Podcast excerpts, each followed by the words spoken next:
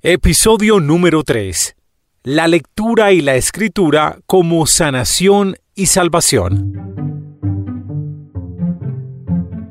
Hola, bienvenido a Historias que Nutren. Gracias por tu compañía. Espero que estés bien, así sea de día, de noche o de madrugada, y donde quiera que estés escuchando este podcast. Cuando escuches completo uno de nuestros episodios, te aseguro, te prometo que tendrás nuevas formas de ver el día a día. Vas a adquirir nuevas ideas, nuevos puntos de vista que van a sumar a tu vida. Porque vas a conocer temas y personajes que van a inspirar, a nutrir tu vida. En lo físico, lo personal, lo espiritual y lo profesional. Yo soy Santiago Ríos. Esto es Historias que Nutren presenta Doria. Hay hechos, fechas, nombres y ausencias que nos modifican para siempre. Y a pesar de ello, no las mencionamos ni las recordamos. Las guardamos durante muchos años en lo más profundo de los archivos y la memoria hasta que parecen olvidadas e inofensivas.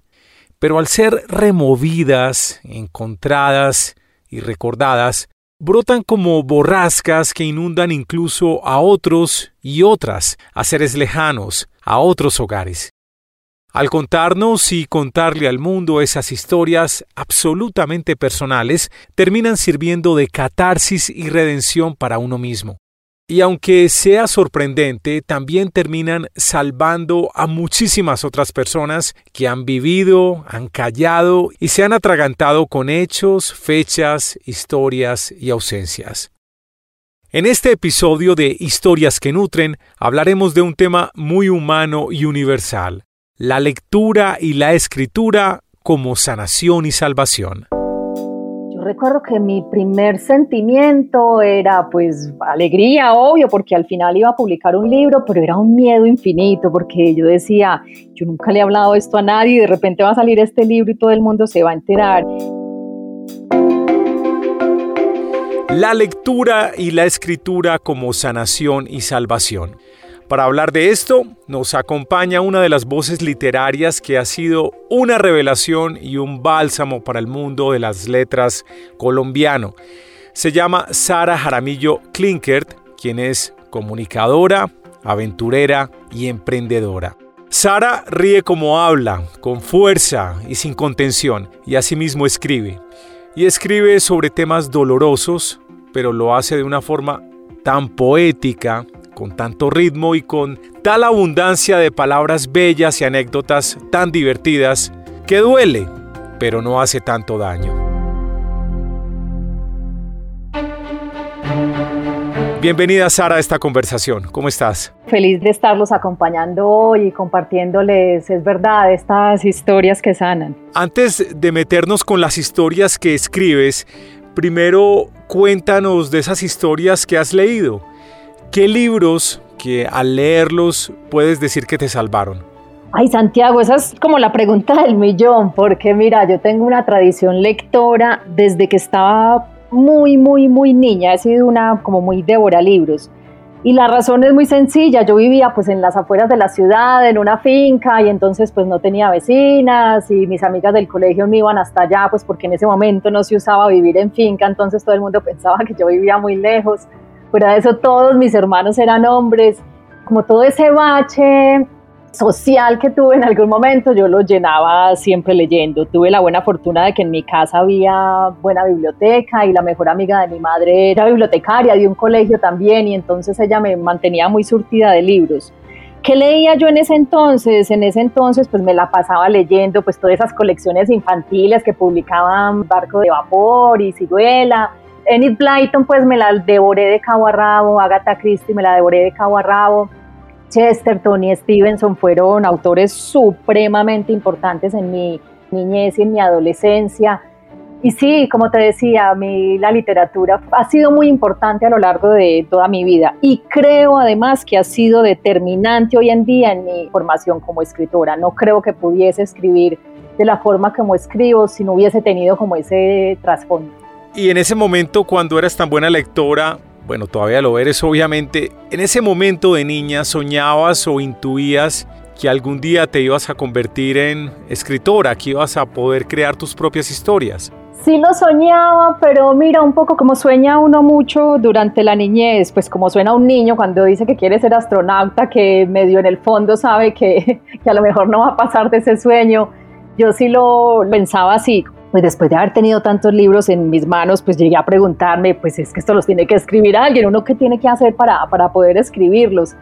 Y claro que lo soñaba desde ese momento y escribía mis historias. Yo he sido como buena escritora de historiecitas desde muy chiquita. Fui de llevar diario durante muchísimos años que al final pues los terminé quemando algún día muerta de susto de que mis hermanos lo encontraran. Cosa de la que me arrepiento enormemente porque hoy en día no hay nada que me hubiera gustado más que como que navegar esas páginas y reencontrarme con esa Sara de, hace tantos años. Entonces sí, ese era como un sueño pendiente. Incluso mira, pues yo soy comunicadora social y mi acercamiento a esa carrera, Santiago, fue básicamente porque yo cuando estaba en edad de elegir la carrera tenía muy claro que quería algo como que me llevara a escribir y esa fue como la más cercana que encontré y esa fue una razón absolutamente determinante para la elección de la carrera universitaria, el hecho de poder escribir. Entonces, mira, fíjate que sí lo tenía súper claro. No lo veía muy posible, pero sí era un deseo muy anhelado.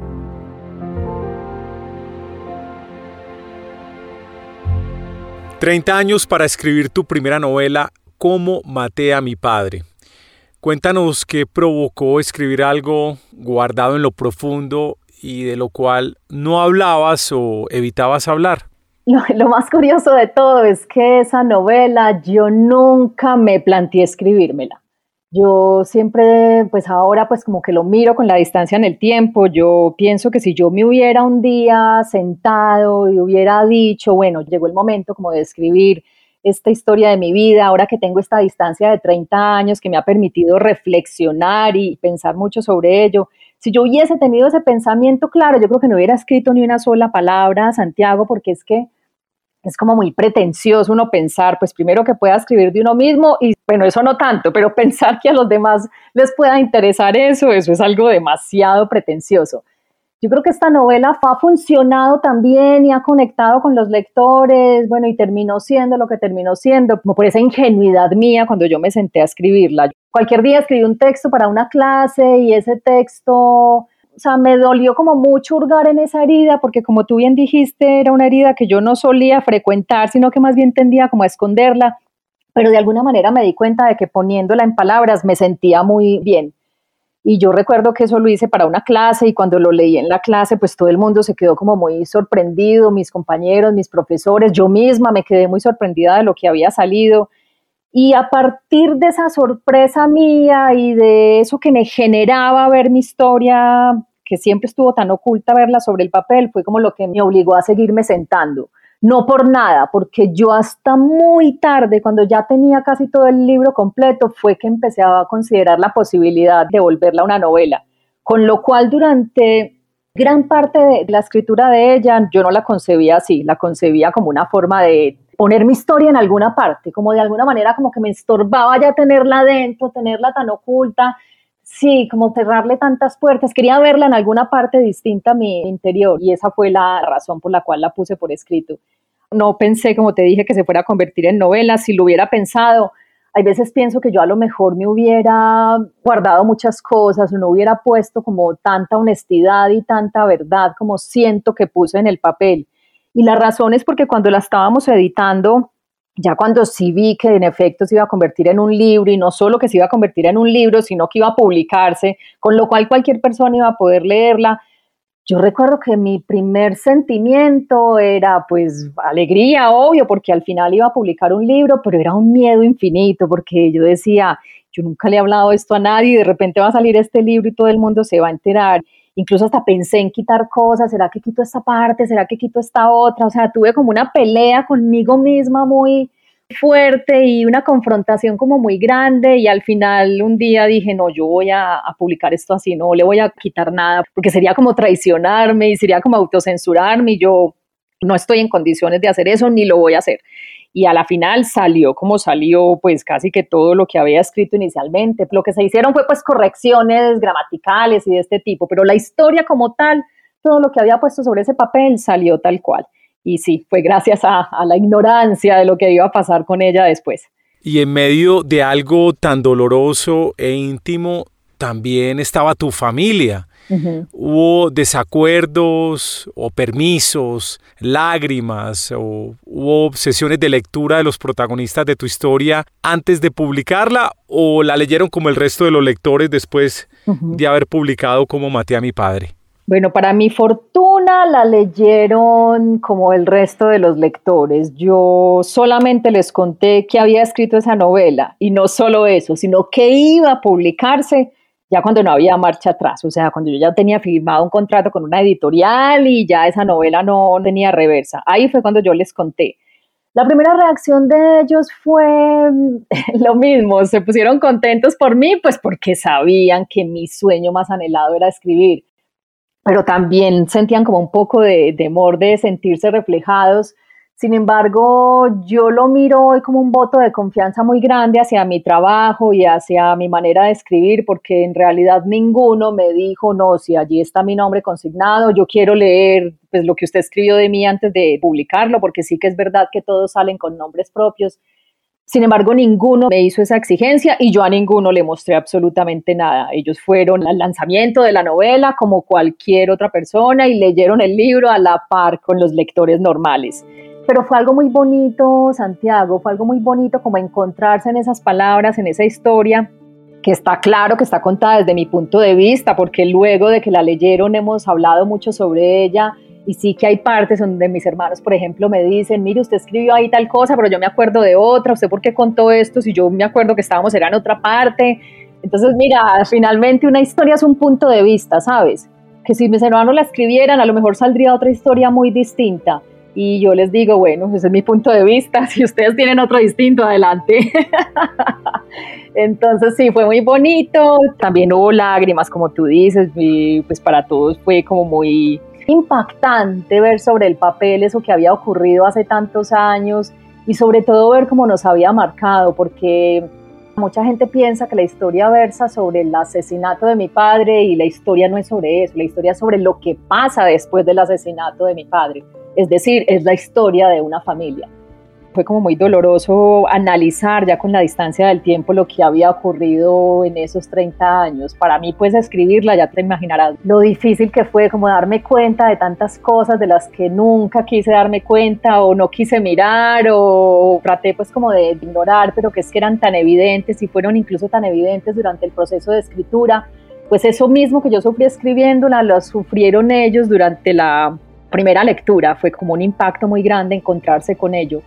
Pero hoy en día yo creo que para todos fue muy bonito y fue incluso como muy catártico, como que superada esa fase de esa primera lectura tan difícil y tan dolorosa, ya hoy en día nos acercamos a ella de otra manera y la leemos como desde otro punto distinto a la tragedia y al dolor, incluso gozamos con todas las cosas lindas y emocionantes que me ha traído la novela. Entonces, mira, hemos pasado como por todos los sentimientos y te digo que ha sido absolutamente precioso, pues que lo literario, eso tan anhelado y tan soñado por mí me esté dando hoy en día estas alegrías, ha sido algo precioso. Como maté a mi padre fue nominada al Premio Nacional de Novela en Colombia. Además con reseñas positivas no solamente en medios colombianos, sino también en medios españoles. Tu obra ha sido recomendada por críticos literarios, por actores, por periodistas, por influencers. ¿Esperabas que fuera a tener tal acogida tu novela? ¿O realmente como escritora en ese momento antes de publicarla, cuál era tu objetivo antes de lanzar la novela al mercado y cómo has recibido todo lo que ha pasado? Bueno, mi objetivo era netamente literario. O sea, yo no aspiraba nada más que hacer literatura, pues porque ese era mi sueño cuando uno sueña con hacer literatura, pues publicar se vuelve pues como una gran aspiración, pero luego de que uno publica se da uno cuenta, Santiago, es que publicar no es suficiente, que no solo hay que publicar, sino lograr que la gente compre la novela. Y luego se da cuenta que no es suficiente con que la gente compre la novela, sino que hay que lograr que le guste la novela. Entonces, mira, a la final, pues publicar es el último paso en el que uno interviene, porque ya de ahí en adelante es como entregar la obra y ni siquiera un editor sabe o puede vislumbrar qué va a pasar con la obra. Yo en un principio estaba muy tranquila porque como te dije, pues estaba asustada por lo que estaba haciendo público, pero estaba tranquila en el fondo porque yo decía, bueno, la editorial con la que la voy a publicar aquí en Medellín es una editorial chiquita, es una editorial independiente, eso no lo va a leer nadie, si mucho lo leerá mi familia, lo leerán mis amigos más cercanos, mis compañeras del colegio que vivieron esa época conmigo y ya, yo sinceramente nunca pensé que fuera a pasar más de ahí. Y fue como muy sorpresivo porque, como tú dices, eso se volvió como una bola de nieve fue tan impresionante, Santiago, que la novela la lanzamos un diciembre y la primera edición se había agotado a los 20 días. Y es curioso porque al ser una editorial independiente como Angosta, es una editorial pues que no hace publicidad, que no mueve prensa, o sea, todo lo que empezó a pasar fue absolutamente genuino y orgánico. Y fuera de eso nos agarró después la pandemia y yo dije, bueno, ya con la pandemia hasta ahí llegó la novela. Y resulta que en plena pandemia se agotó la segunda y se agotó la tercera edición y eso se volvía como imparable. Luego la lanzaron en España y en España también empezó a funcionar muy bien. Y para mí lo más importante que le ha pasado a esa novela ha sido lo que tú mencionaste en la pregunta y es lo del Premio Nacional de Novela y te voy a decir por qué. Yo en un principio sentía como que la novela funcionaba muy bien porque a la gente le gustan mucho las historias autobiográficas, ¿sabes? Yo sé que somos curiosos y somos chismosos por naturaleza y nos gusta mucho leer este tipo de historias cuando sabemos que le pasó a alguien en realidad. Entonces yo al principio de alguna manera sentía que esos eran los lectores que estaban llegando a la novela, pues como gente común y corriente, gente curiosa, gente que no tenía a lo mejor mucha trayectoria lectora, pero que mi historia por ser real le había interesado de una u otra manera. Y a mí eso me ponía feliz, pues porque tenía lectores, pero en el fondo yo decía, yo literariamente trabajé mucho para que fuera una novela pues con calidad literaria, porque como yo soy buena lectora, valoro mucho las novelas bien escritas y le había puesto a esta un empeño impresionante en que cada capítulo estuviera cerrado, en que el lenguaje fuera expresado de la mejor manera posible. Yo le había invertido como mucho a ello. Y finalmente con la nominación al Premio Nacional de Novela fue como decirle a la gente, no, sí, la historia es real y la historia tiene interés por ser real, pero la historia está bien escrita y eso me atrajo ya como una avalancha de lectores como más grandes y más formados que ya empezaron a mirar la novela con otros ojos y a recomendarla y como que le entraron de otra manera y eso para mí fue supremamente importante como escritora. Esa nominación a ese premio la agradecí muchísimo y ha sido como uno de los hitos de la novela, me puso súper feliz.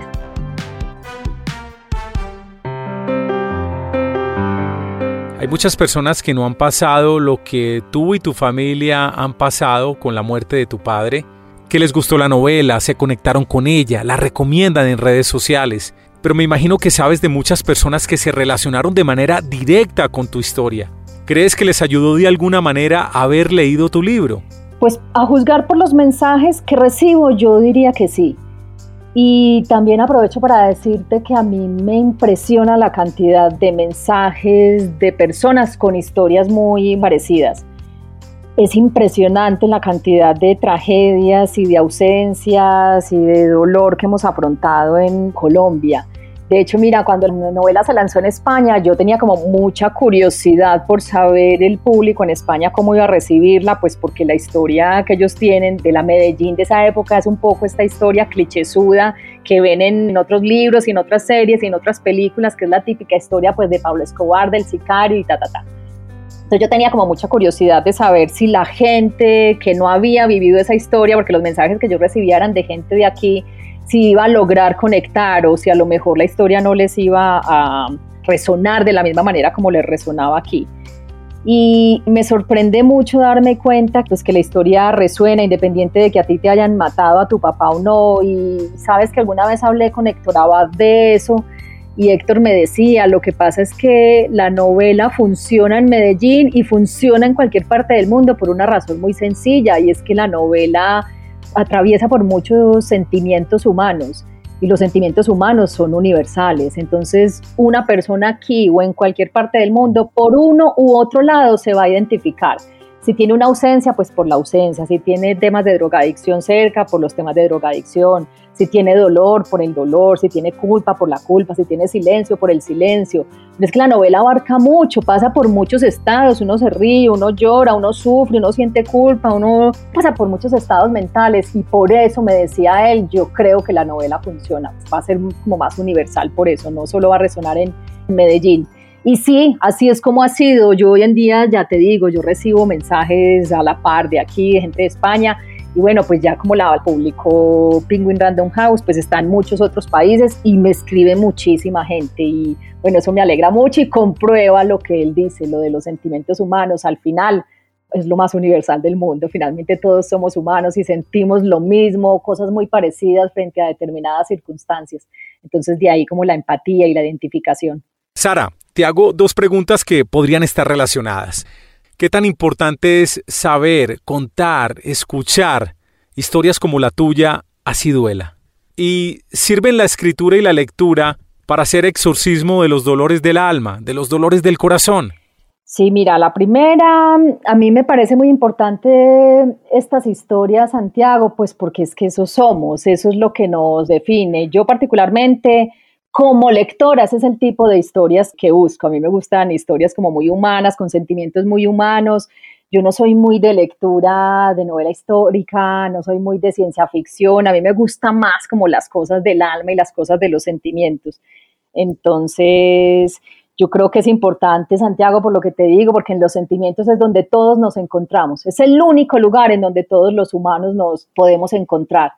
Y para la gente que no escribe, sobre todo es como el mensaje más recurrente que recibo y es este agradecimiento por ponerle palabras a algo que yo también he sentido y no, pues no soy escritora, entonces no he sido capaz de ponérselas. Eso es como lo que la gente más me escribe. Entonces, claro, yo sí, pues después de lo que ha pasado, de los mensajes que recibo, sí soy una convencida de que sí funciona.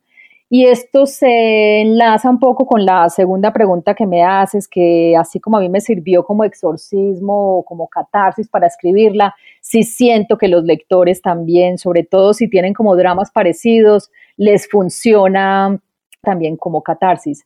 Y la razón es muy sencilla, Santiago, yo a lo mejor no hablaba de esta historia antes porque yo durante muchos años, yo durante toda mi adolescencia creí que era la única en el mundo que sentía esa ausencia y ese dolor y eso pues como tan innombrable que sentía en ese momento. Y yo siento que a los lectores les pasa lo mismo y de repente les cae este libro en las manos y se dan cuenta de algo que yo me di cuenta cuando lo escribí y es que no estoy solo, esto le ha pasado a mucha gente, estos sentimientos los hemos sentido a lo largo de mil millones de años los seres humanos y entonces sí, yo creo que se sienten un poco menos solos y creo que la lectura nos sirve para encontrarnos y para acompañarnos también.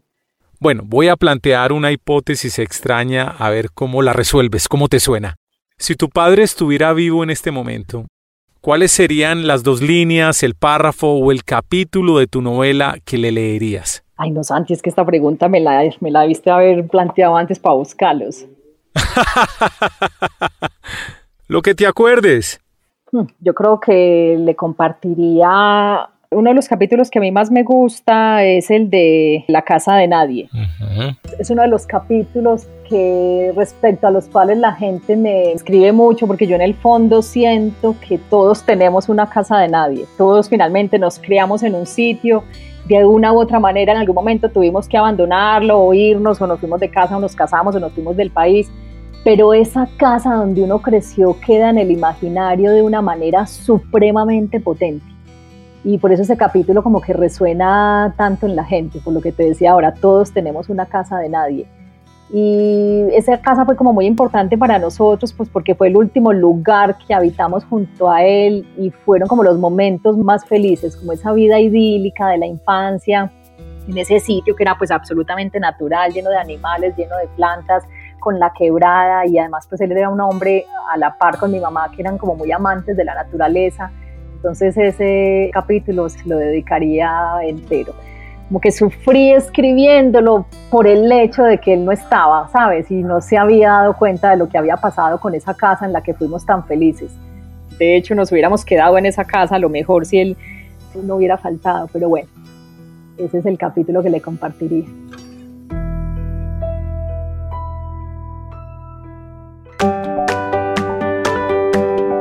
Tu nueva novela se llama Donde cantan las ballenas. Cuéntanos un poco de esta novela, no vayas a hacer spoiler por favor, pero cuéntanos cómo te ha ido con el lanzamiento de tu nueva obra. Mira, Santiago, es una novela incluso que está muy enlazada con cómo maté a mi padre, empezando porque comparten como un gran tema y ese gran tema es el de la ausencia paterna en donde cantan las ballenas, pues que ya es una novela de ficción, ya me alejé completamente de la autobiografía, ya es una novela que está narrada en tercera persona, también como marcando distancia y dando a entender pues que no es autobiográfica, pero al final tiene muchas cosas mías y como te digo, se enlaza mucho con cómo maté a mi padre, narra la historia de una niña llamada Candelaria que vive en un sitio muy alejado en medio de una montaña porque su padre es artista y es un escultor de ballenas y precisamente por ser escultor y por ser creador tiene este sueño de alejarse de la civilización porque piensa que allí va a poder dar rienda suelta como a su espíritu creativo. Sin embargo, estando allí asentados en esa casa en medio de la nada, un día los abandona. Ahí exploro el abandono, pero ya no desde la muerte como, en, maté a mi padre, sino desde el abandono pues paterno y deja a la familia un poco varada allí en ese lugar.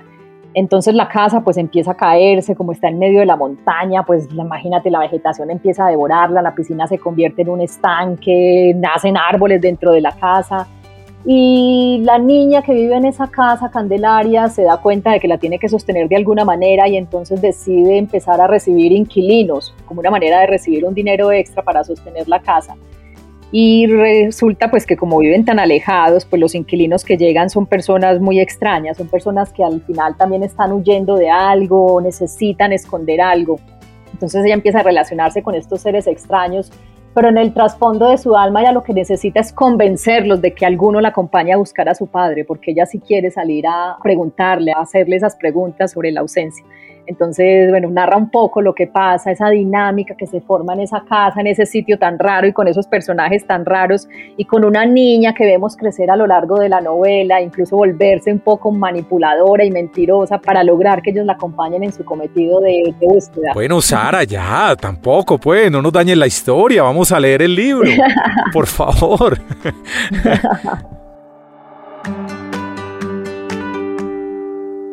Sara, ¿qué mensaje le dejas a un lector que de pronto está pasando por un momento difícil de su vida? ¿Cómo la lectura lo puede sanar? Y no exactamente con el libro que escribiste, sino con cualquier libro. ¿Cómo puede la lectura ayudar a un ser humano a superar un dolor? Ay, Santiago, pues mira, por mi propia experiencia, así como te decía que cuando niña era buena lectora porque vivía muy lejos, luego del asesinato de mi papá, ahí en ese momento sí que se incrementó como mi pulsión lectora y es precisamente por eso que tú dices, porque de repente sentía que los libros eran como un lugar seguro, un lugar donde me sentía tranquila, un lugar donde despejaba la mente, un lugar donde podía pensar en otras cosas, en otras historias, y era como un escape de la realidad. Yo sí soy una convencida de que cuando la realidad es muy agobiante, cualquier libro sirve, ¿sabes?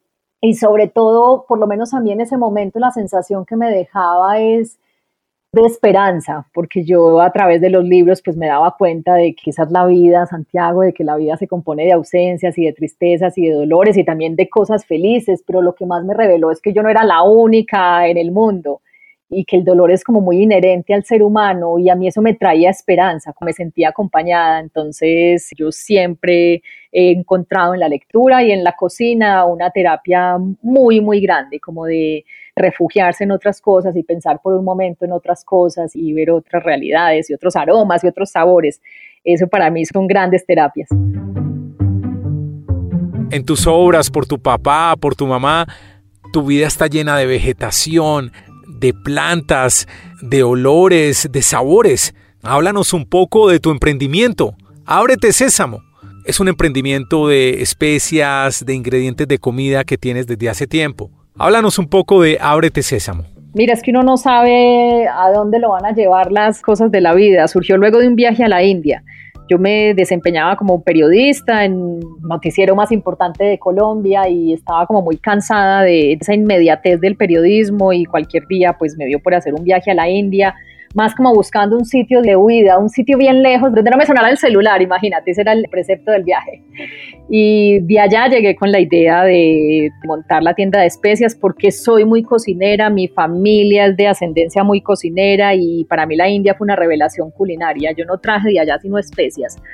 Y cuando llegué aquí me di cuenta de que era como un mercado que no estaba muy atendido yo me soñaba mi tiendita de especias igual a como las que había visto en la India y contra todos los pronósticos y contra todos mis amigos que me auguraban un fracaso rotundo, la, tienda va a cumplir ya 10 años.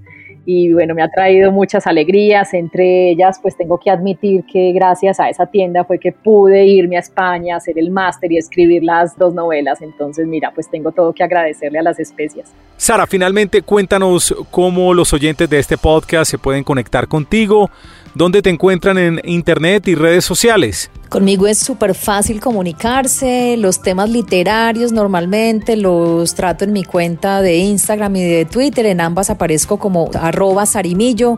Y si lo que quieren es ver recetas de cocina y productos exóticos para cocinar y especias, pues Ábrete Sésamo tiene también cuenta en Instagram, es arroba Ábrete Sésamo.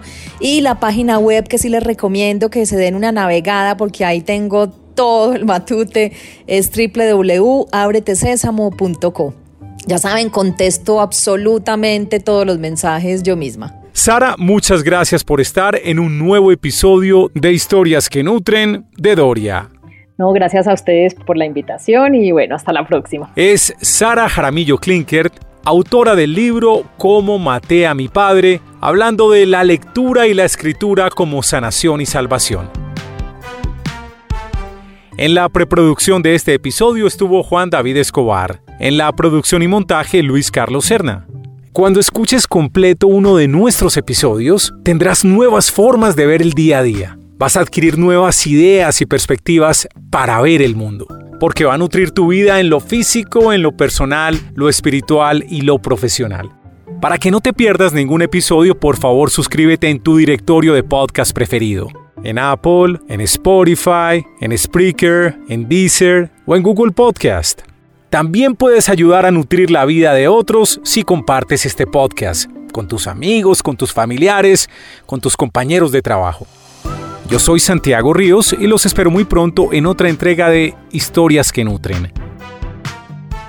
Presentó Doria